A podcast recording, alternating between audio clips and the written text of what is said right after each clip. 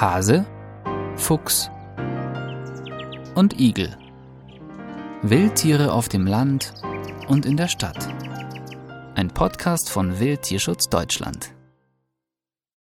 Petition zur Abschaffung der Hobbyjagd. 26. September 2022. Die Skepsis gegenüber der Jagd nimmt auch in Europa kontinuierlich zu.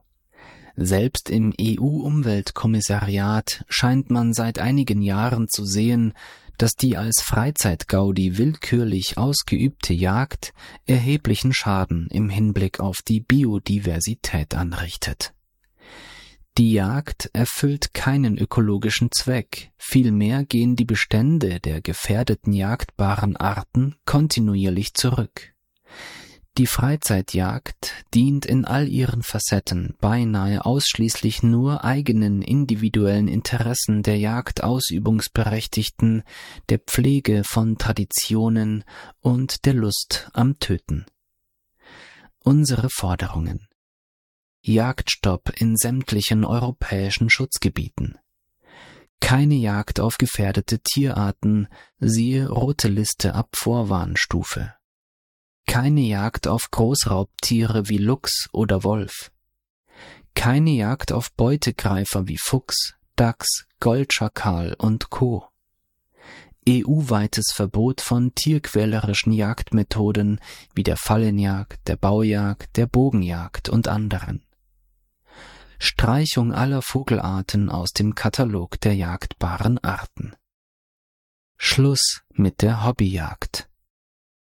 Jagd und Jäger sind Teil unserer Naturschutzprobleme und stellen eine große Belastung für die Natur dar. Das wird auch dadurch deutlich, dass das Jagdrecht von allen Arten, Natur- und tierschutzrechtlichen Neuregelungen der letzten Jahrzehnte abgeschottet wurde. Damit hat sich das Jagdrecht den Allgemeininteressen endgültig entzogen. Auch in Konfliktsituationen, dem Naturschutz, dem Waldumbau, Wildtierkrankheiten, wirtschaftlichen Schäden ist die vergnügungsgeleitete Jagd keine Lösung. Das zeigt unter anderem die Entwicklung der Bestände von Wildschweinen oder Waschbären in Deutschland, die trotz oder gerade wegen der intensiven Jagd seit Jahrzehnten zunehmen.